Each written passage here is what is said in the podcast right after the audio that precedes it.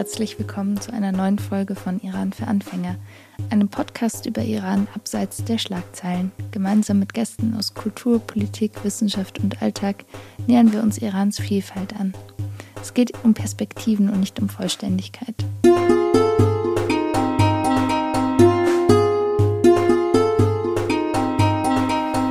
Es gibt so die klassischen Geschichten von Iran-Reisenden, die immer so oder so ähnlich klingen fährst mit dem Taxi irgendwo hin und beim Bezahlen lehnt der oder die Fahrerin das Geld dankend ab. Aber wehe, du gehst.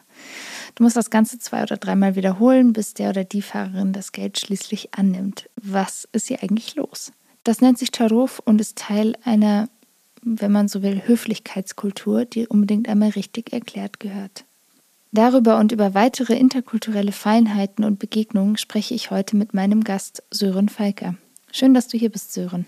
Danke, Lisa. Ich freue mich sehr. Bevor wir aufklären, was Taruf ist und auch nicht ist und warum man oft als erstes eine Jogginghose angeboten bekommt, wenn man zu Gast ist und was es mit der iranischen Gastfreundschaft auf sich hat, lass uns ein wenig über dich sprechen.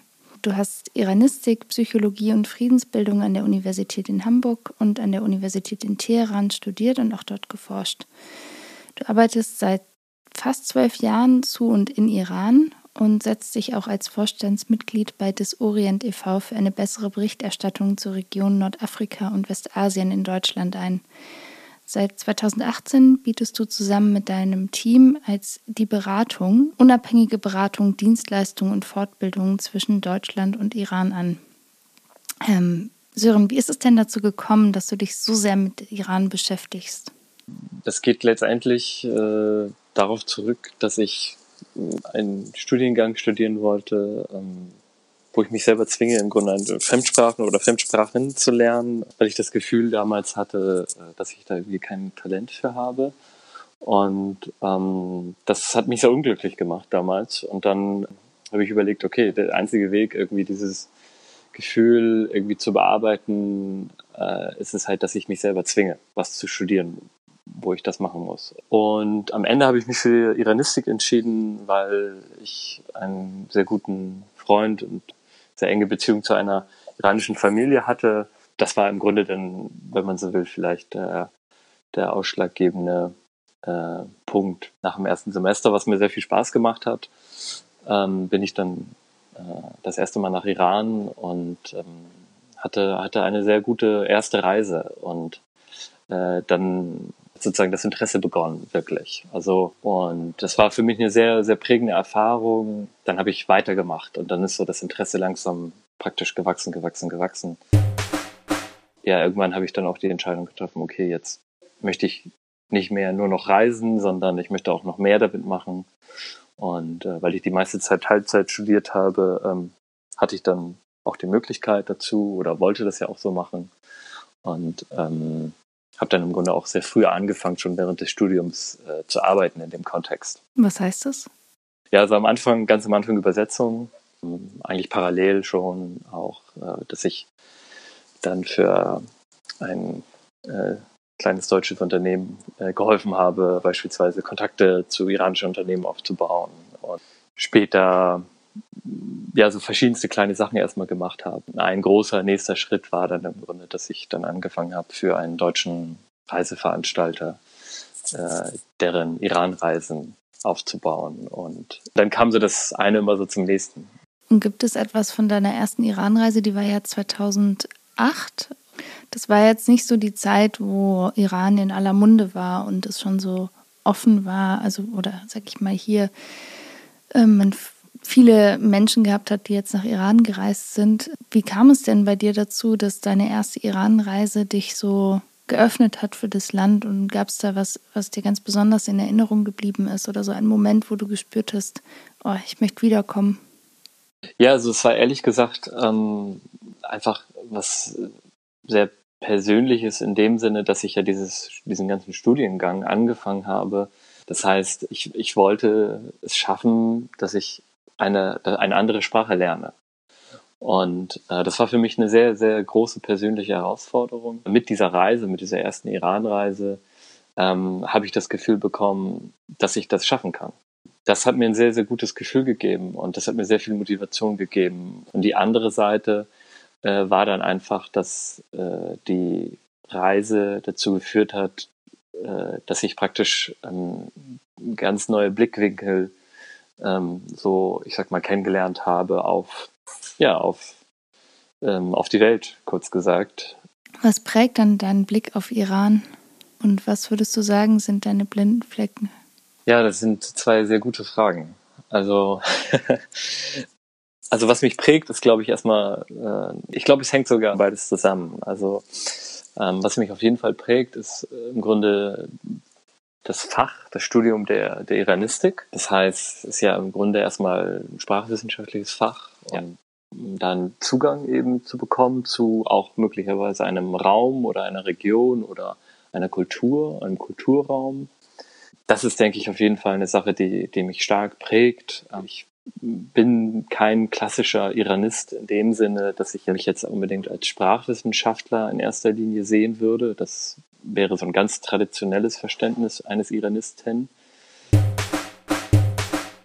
Wenn man jetzt in meinem Fall, der ein Mensch, der in Deutschland aufgewachsen ist, äh, sich eben intensiv mit einer Region und mit Menschen auseinandersetzt, dann ist, glaube ich, aus meiner Sicht der einzige Weg, das wirklich, ich sag mal, auch nur ansatzweise gut zu machen. Ne, dazwischen gibt es dann natürlich immer noch viel Raum und es gibt verschiedene Blickwinkel und Perspektiven, die alle, ich sag mal, sehr fruchtbar sein können. Aber ich glaube, der Zugang über die Originalsprache ist, glaube ich, praktisch unerlässlich. Und ähm, das prägt mich be bestimmt äh, sehr. Und das ist, glaube ich, aber dann auch gleichzeitig mein blinder Fleck. Also, weil wo fängt Kultur eigentlich an und wo endet Kultur? Also Kultur ist für mich sozusagen über die Sprache hinaus äh, eigentlich so das Thema, was mich sehr eben bewegt. Und das ist im Grunde insofern, glaube ich, auch vielleicht dann mein blinder Fleck, ähm, dass ich da halt äh, vielleicht die Tendenz habe oder die Neigung äh, habe, vielleicht, ich sag mal, großzügiger als andere zu sein, wenn es darum geht zu sagen, okay, das hat mit Kultur zu tun. Äh, das ist eine sehr gefährliche Debatte, aber ich glaube, es ist auch eine sehr interessante Debatte und auch kann auch eine sehr fruchtbare Debatte sein. Ich glaube, gerade wenn man so an der Schnittstelle davon arbeitet, ähm, zwischen Kulturen auch zu vermitteln oder ähm, die Kultur für den einen zu deuten, dann ist es wahrscheinlich sowohl blinder Fleck als auch eigentlich die, sage ich mal, größte Herausforderung im positiven Sinne, oder? Ja, ja, absolut. Also das ist ähm, im Grunde genau das, womit ich ähm, einfach gesagt so jeden Tag zu tun habe mit mir selber, mit anderen und da halt irgendwie immer zu schauen, okay, was äh, tue ich eigentlich gerade und was tun die anderen und was davon ist jetzt Persönlichkeit, was ist davon Kultur. Das ist im, am Ende vielleicht auch immer gar nicht so wichtig unbedingt, aber es ist wichtig, um gewisse Strukturen und Prozesse besser nachvollziehen zu können und besser verstehen zu können und sich bewusster zu machen, um dann im Grunde langfristig damit dann besser arbeiten zu können. Du hast gerade eigentlich auch sehr wunderbare Stichworte gegeben, um zu unserem Thema der heutigen Folge überzugehen. Und zwar ähm, würde ich sehr gerne mit dir über Taruf sprechen. Aber bevor wir darauf eingehen, ähm, das Beispiel Jogginghose. Das, ähm, hast du das auch mal erlebt, als dir als Gast eine, du bist äh, zu Besuch gekommen in Iran und dir wurde eine Jogginghose angeboten. Und möchtest du einmal erzählen, was es damit auf sich hat? Ja, also mir wurde auch schon oft eine Jogginghose angeboten. das ist natürlich erstmal ein Teil, grundsätzlich erstmal Teil von einer Gastfreundschaft das Ganze ist natürlich auch Teil im Grunde ja einer, einer größeren ausgeprägten Kultur äh, von Aufmerksamkeit gegenüber anderen und insbesondere natürlich dann Gästen und Gästen, die vielleicht äh, insbesondere auch noch von weit herkommen und ja, da steckt aber natürlich auch noch ein bisschen mehr dahinter, weil äh, man könnte sich natürlich auch die Frage stellen, also warum ist eine Jogginghose denn äh, gastfreundlich. Also gastfreundlich könnte man ja auf ganz vielen verschiedenen Weisen sein. Da steckt dann natürlich noch mehr dahinter in dem Sinne, dass man ja auch in der Regel äh, in Iran anders äh, andere Gewohnheiten hat, wenn es darum geht, beispielsweise, was es eben bedeutet, zu Hause zu sein. Äh, zu Hause sein ähm, bedeutet in Iran auch ähm, eher halt dann vielleicht die Kleidung zu wechseln. Das Ganze ist ja Teil von äh, einer etwas, von einem etwas größeren, ich würde jetzt mal sagen, Gemengelage, weil genau darüber wollen wir heute sprechen. Und zwar, es gibt ja das, es gibt Taruf, ähm, es ist etwas komplizierter und ich wüsste, würde dich sehr gerne fragen, was genau eigentlich Taruf ist und wie das geht und was vor allen Dingen der Unterschied zwischen Taruf und Höflichkeit ist. Weil das ja oft so, Taruf ist iranische Höflichkeit, ähm, zusammengefügt wird. Und ähm, als wir uns darüber unterhalten haben, schon mal hast du gesagt, wie wichtig es ist, das auch voneinander zu trennen. Und genau, ich würde sehr gerne einmal damit anfangen, dieses Rätsel um Taruf zu lösen und äh, wie das geht. Ja, absolut. Also das ist tatsächlich, ähm, um das Ganze besser zu verstehen, ist, ist diese Trennung ähm, eben sehr hilfreich. Und ähm, man kann es auch relativ einfach nachvollziehen. Also es gibt sozusagen auf der einen Seite Höflichkeit und es gibt eben auf der anderen Seite Tarov. Und ähm, wenn man sich jetzt diese Situation vorstellt, ähm, die wir, also die, die Leute, die in Deutschland aufgewachsen sind, alle kennen, irgendwie man kommt ähm, zu jemandem nach Hause. Ähm, und dann kennt man das in Deutschland auch, dass man sich die Schuhe auszieht, wenn man die Wohnung betritt. Und äh, dass man das eben tut, ähm, das ist im Grunde erstmal Höflichkeit. Und das ist äh, in Iran auch genau das Gleiche. Wenn man jetzt aber praktisch dann anfängt, ähm, darüber äh, zu verhandeln, ob man jetzt die Schuhe ausziehen braucht oder nicht, oder äh, dass man das jetzt eben tut oder nicht tut, dann beginnt im Grunde Tarov. Ähm, das heißt, Tarov ist immer auch das Verhandeln oder es ist, es ist das Verhandeln äh, über eine Beziehung zwischen zwei oder mehreren Menschen. Interessanterweise, ich habe dazu ja in Iran auch viel gearbeitet, gibt es sogar Tarov mit sich selber. Wie geht das? Ja, das geht im, im Grunde auch wieder genau das gleiche Prinzip, äh, wenn man beginnt, im Grunde mit sich selber zu verhandeln wenn man beispielsweise weiß, okay, irgendwie äh, das äh, ist eigentlich das Richtige, also das und das sollte ich jetzt vielleicht tun oder das und das wäre gut, aber man redet sich sozusagen, also man redet mit sich selber oder ähm, man handelt nicht danach. Und man legitimiert dann irgendwie das eigene Handeln, was im Grunde abweicht von dem, was man weiß, was man eigentlich vielleicht tun sollte. Dann gibt es auch da die Möglichkeit, dass man, also dass Iraner, Iranerinnen, mit denen ich gesprochen habe, darüber, dass sie das auch als Taruf bezeichnen. Also da kann man so verschiedene Taruf-Qualitäten auch tatsächlich ausmachen. Um es so ein bisschen einfach, sozusagen so die Grundstruktur, ähm, die dann auch nochmal Unterschiede aufzeigt zum Thema Höflichkeit, ist im Grunde die, dass man relativ klar unterscheiden kann zwischen im Grunde drei Gruppen von Menschen, mit denen man sehr unterschiedlich, also wo Tardorf sehr unterschiedlich funktioniert. Das sind sozusagen die bekannten Beispiele, so die, die man halt immer wieder hört, irgendwie, wenn man über Tardorf redet, äh, irgendwie oder Höflichkeit in Iran. Das erste Beispiel, was immer kommt, ist irgendwie der Taxifahrer, der dann kein Geld von einem möchte oder der Ladenbesitzer, der kein Geld von einem möchte, wenn man etwas kauft. Ne? Oder, oder dass man irgendwie ganz viel Essen angeboten bekommt und so. Also das sind, das sind so die ganz klassischen Beispiele, die man halt immer wieder natürlich in dem Kontext hört. Und das passiert eigentlich so in dieser Form, also dieses sehr rituelle. Das passiert eigentlich zwischen Menschen, die sich relativ fern sind. Der Taxifahrer, ne, das ist die klassische Situation, man fährt in Iran mit dem Taxi, man möchte bezahlen und dann sagt der Taxifahrer, nein, du brauchst nicht bezahlen. Äh, und ähm, dann muss man natürlich trotzdem bezahlen. So, und dann ist natürlich immer die Frage so, ah ja, warum, warum sagt denn Taxifahrer, du brauchst nicht bezahlen, wenn man in Wirklichkeit bezahlen braucht? Ähm, und das ist dann eben Tarov.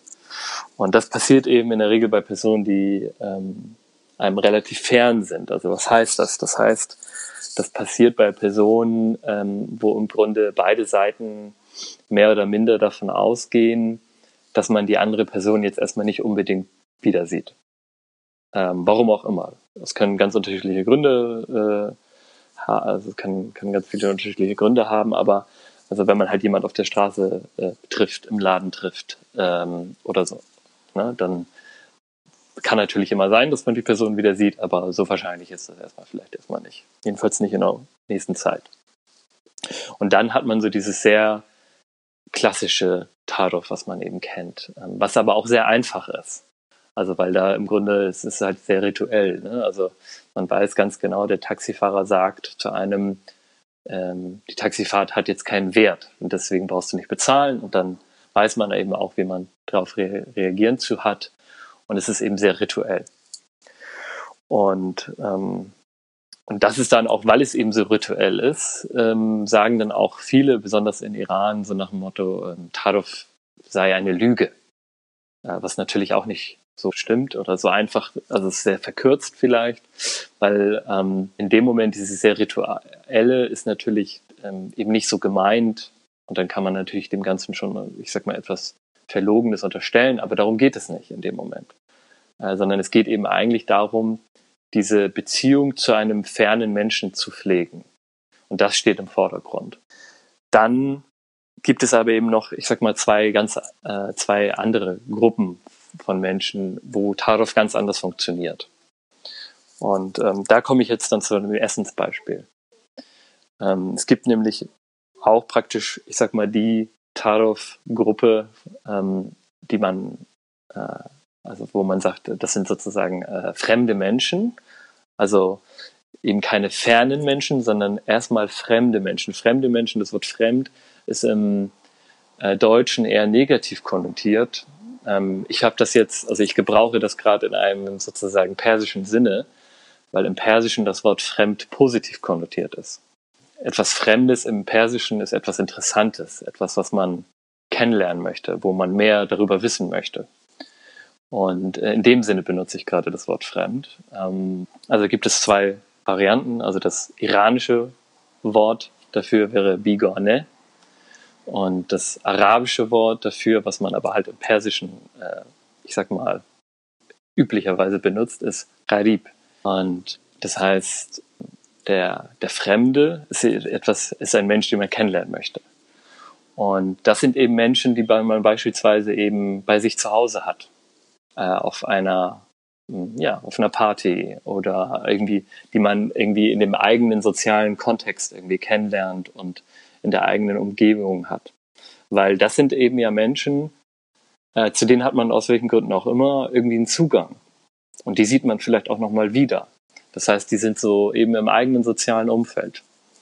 Und da funktioniert Tarov dann ganz anders. Und da beginnt sozusagen Tarov eigentlich äh, wirklich spannend zu werden und interessant zu werden und auch kompliziert zu werden, weil dann im Grunde eine Verschiebung passiert in, der, in dem Beziehungsverhältnis und äh, man dann immer so eine Art Gratwanderung macht zwischen ähm, ich gehe jetzt weg von diesem rituellen, sehr einfachen Tarot, wo alles sehr, sehr klar ist. Ne? Also wenn der Taxifahrer etwas sagt, dann weiß ich, wie ich antworten soll oder reagieren soll.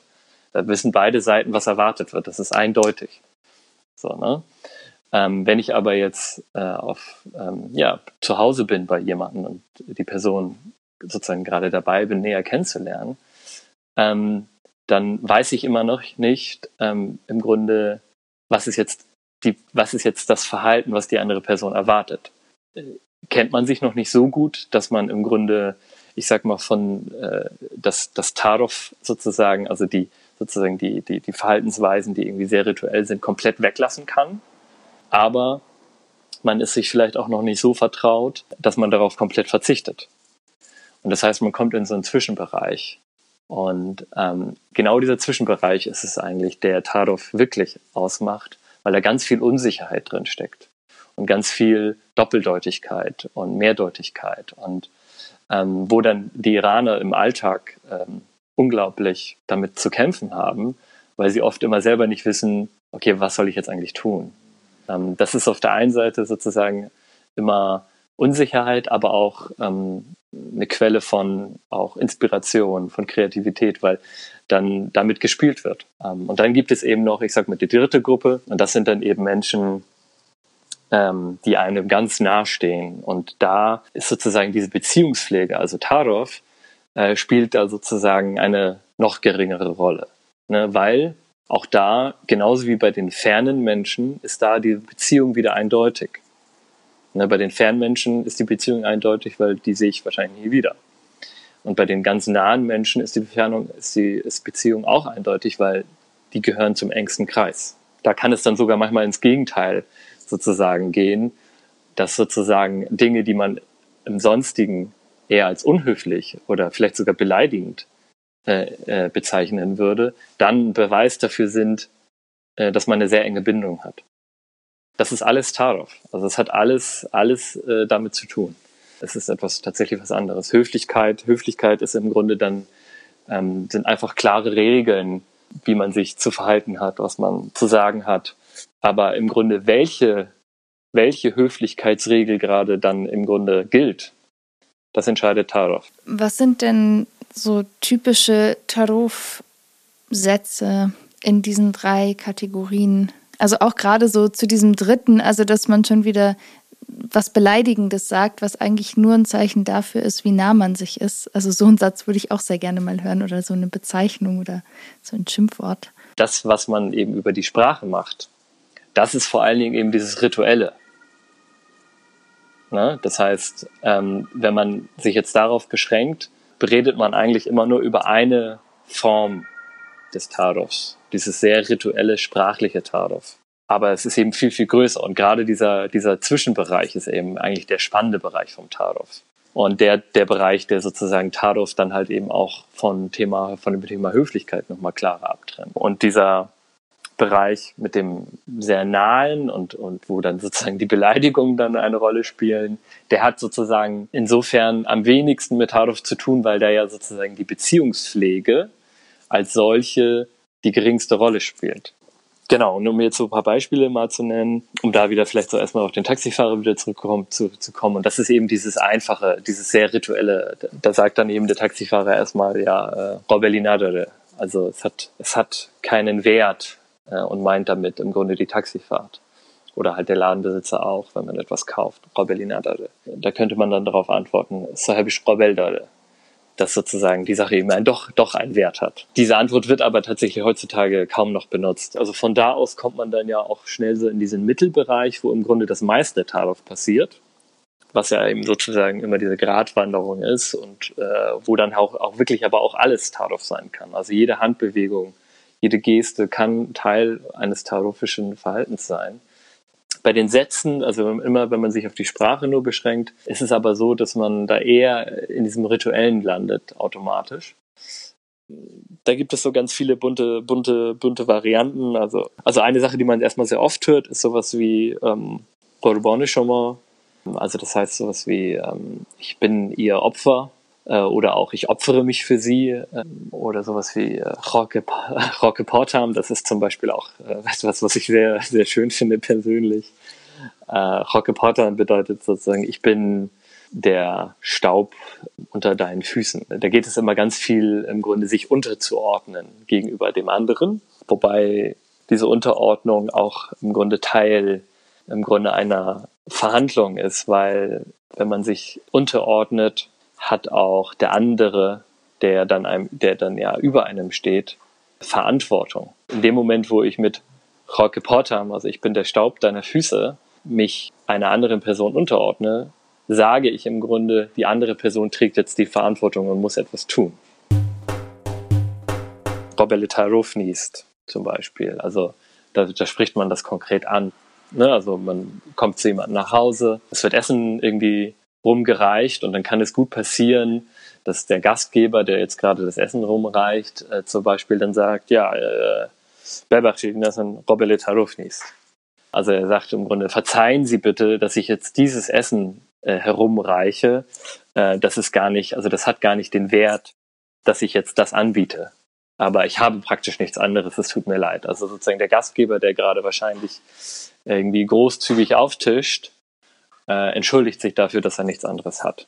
Äh, Chokeditin, ich bin oder wir sind äh, dein Diener.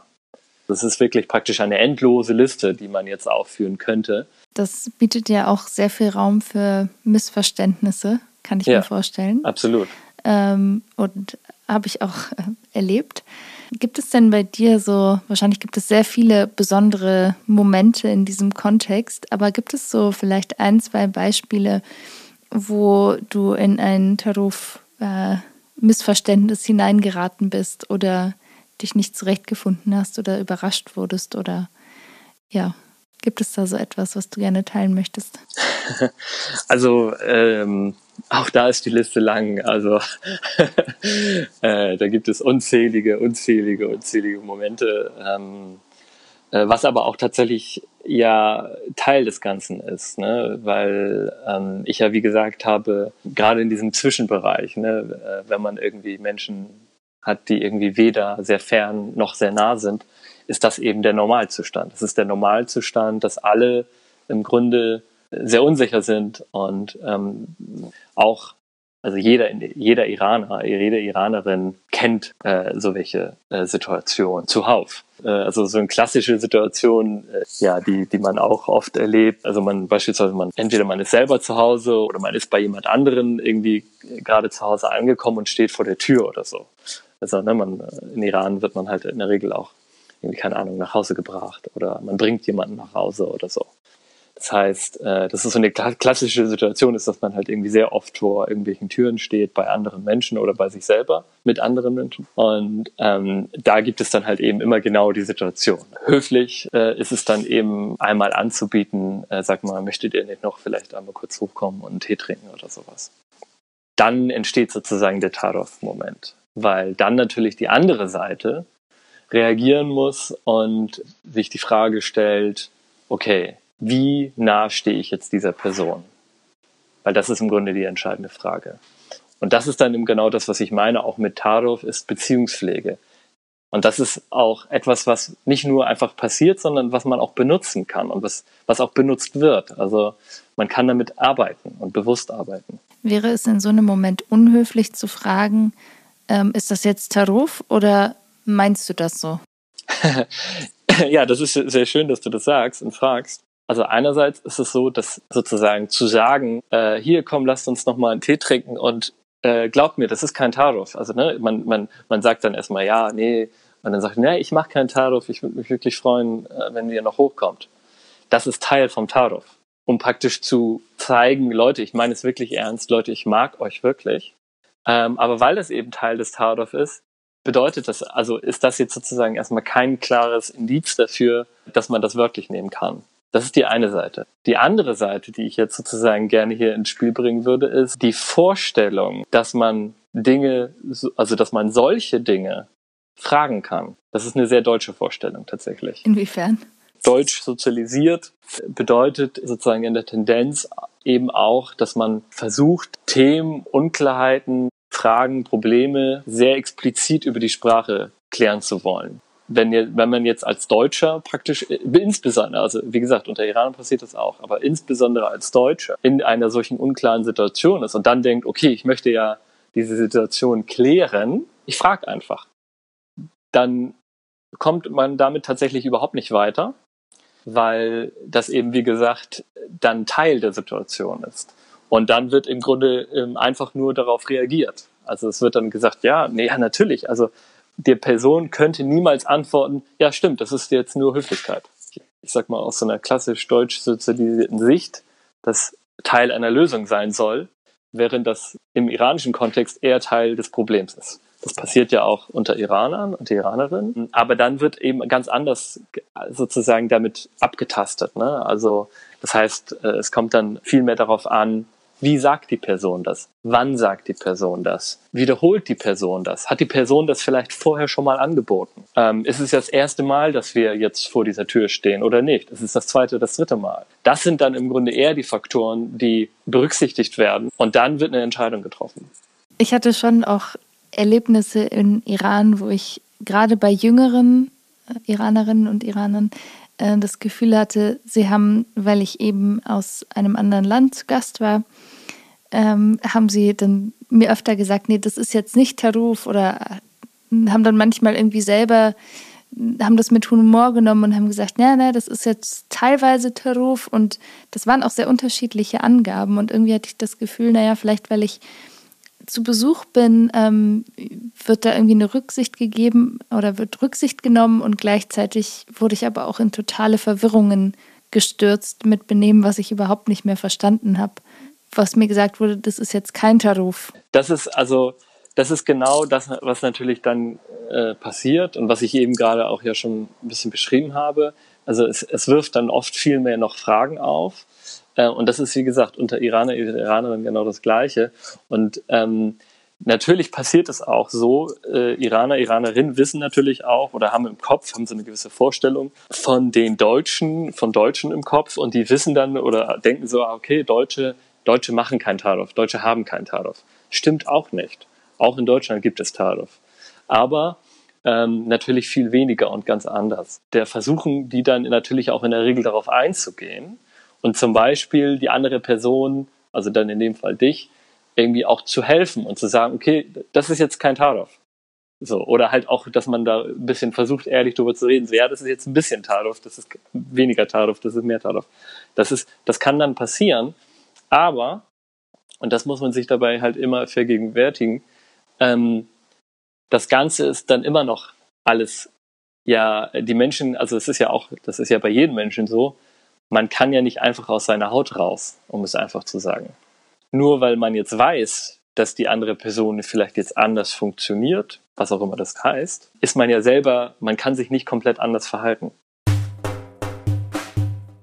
Das ist eben, also da ist sozusagen der, also das ist auch eine sozusagen der klassischen, klassischen Themen und klassischen Schwierigkeiten und Herausforderungen, so in, in diesem, ich sag mal, im deutsch-iranischen ähm, Aufeinandertreffen, dass es beispielsweise eben da sehr unterschiedliche Höflichkeitsvorstellungen gibt, wie eben äh, schwierige Themen angesprochen werden, wie, wie mit Problemen umgegangen wird. Und das bedeutet eben, ne, in Deutschland ähm, wächst man auf und ähm, es geht immer ganz viel darum, Probleme anzusprechen. Während hingegen sozusagen in Iran allein das Wort Nein ein eher unhöfliches Wort ist. Und sozusagen Probleme oder Schwierigkeiten anzusprechen ist als die Sache an sich schon ist sozusagen ein, ein, eine Schwierigkeit. Ähm, was hat dir denn dabei geholfen, da so ein bisschen einen festeren Fuß zu fassen oder ein besseres Gespür zu entwickeln, wo du dich gerade bewegst? Erstmal äh, viel Erfahrung, weil das ein sehr, sehr langsamer Lernprozess ist. Also so war es bei mir. Und es fängt auch immer wieder von vorne an. Also das heißt, äh, ja, im Grunde bei jedem Menschen, den man neu kennenlernt, beginnt dieser Prozess von vorne und äh, man muss immer ja, sich eben herantasten und schauen, was, was will man eigentlich selber und was will die andere Seite und, und wie entwickelt sich das. Und äh, also das ist ja letztendlich auch eine Sache, die, die, die ist jetzt gar nicht irgendwie auf so ein deutsch-iranisches Verhältnis irgendwie reduziert. Hat die Auseinandersetzung mit dieser Taruf-Kultur auch dein, sag ich mal, deine mm, Beziehungspflege und auch Höflichkeit im äh, kulturellen Kontext in Deutschland verändert? Also merkst du, dass dich das irgendwie zum Beispiel viel höflicher gemacht hat oder ähm, vorsichtiger? Ja, hat es. Also ich habe das Gefühl, ich bin da noch sensibler geworden, feinfühliger vielleicht, was so gewisse Kleinigkeiten angeht. Apropos voneinander lernen, ähm, ich würde dich gerne zum Abschluss noch fragen, ob du ein Lieblingswort auf Farsi hast, weil ich finde immer, dass das einen sehr schönen Einblick gibt, nochmal in auch kulturelle Feinheiten, ähm, dass man sprachliche Spitzfindigkeiten lernt. Ich habe tatsächlich ein Lieblingswort, ähm, gesprochen. Alaki. Alaki ist ähm, ein Wort, was ich sehr gerne irgendwie mag. Das bedeutet so viel wie, ja, es ist nicht, nicht echt oder ähm, es ist tatsächlich schwer zu über, übersetzen jetzt, äh, so ohne Kontext, weil es sehr, sehr viele verschiedene Dinge und Sachen bedeuten kann. Aber es, also es kann auch sowas wie äh, Pseudo bedeuten manchmal. Ähm, oder es ist halt, ja, es ist sozusagen nicht, nicht ernst zu nehmen oder es ist nicht, nicht echt. Und ähm, es ist ein, ich, ich mag das Wort irgendwie einfach sehr gerne. Alakis. Äh, es macht mir Spaß, äh, das sozusagen zu sagen. Und ähm, ich habe aber tatsächlich ein anderes Wort, was ich schreibe, äh, sehr gerne. Ähm, ich erwische mich sozusagen immer wieder dabei, äh, wenn ich so irgendwie, weiß ich nicht, beim Telefonieren äh, äh, mal so irgendwie Kritzeleien auf einem leeren Blatt Papier mache, äh, oder so äh, oder in einer Konferenz oder was auch immer, ähm, dann äh, schreibe ich oft ein, ein Wort immer wieder, weil ich das irgendwie sehr schön finde. Das ist Harf, also der Buchstabe oder das Wort. Beides sehr interessante Wörter. Ähm, bei beiden habe ich eine Nachfrage und zwar äh, hast du während unseres Gesprächs auch äh, gekritzelt und kam das Wort da auch vor? Tatsächlich, zweimal. ja, sehr gut. und ähm, das andere, Alaki, ähm, gerade im Kontext von Taruf, ähm, finde ich das auch nochmal spannend. Ähm, wäre das so ein Kontext, wo man das auch verwenden kann? Also jetzt nicht irgendwie ähm, so typisch nachgefragt, äh, ist das jetzt Alaki oder Taruf oder so, aber kann man mit diesem Wort sich da vielleicht nochmal ein Stück weit vortasten? Also die kurze Antwort ist nein. okay. die kurze Antwort ist nein. Ähm, ähm, erstmal so auf den ersten Blick in so einem gewissen Tarov-Kontext würde sich das schon irgendwie, würde das schon einen gewissen Sinn machen. Aber das würde man dann in der Regel nicht so sagen, weil äh, sozusagen Tarov passiert nicht à la Key. Ja, Tarov passiert ähm, bewusst und ähm, nicht einfach so, sondern äh, das hat irgendwie in der Regel irgendwie ein, ein Ziel oder einen spezifischen Grund.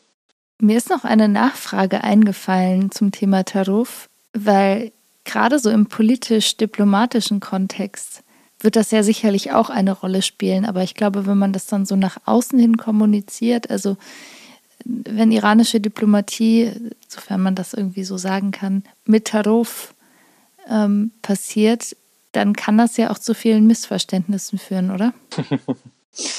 ähm, ja, also es ist ein total spannendes Thema und es ist tatsächlich ein Thema, was auch, ich sag mal, in der Auseinandersetzung, äh, in der internationalen und auch diplomatischen Auseinandersetzung äh, mit Iran äh, schon äh, eine, also sozusagen länger eine Rolle spielt. Also es gibt beispielsweise sogar ähm, ein Buch, was sich nur diesem Thema widmet. Also Taruf und iranische Politik.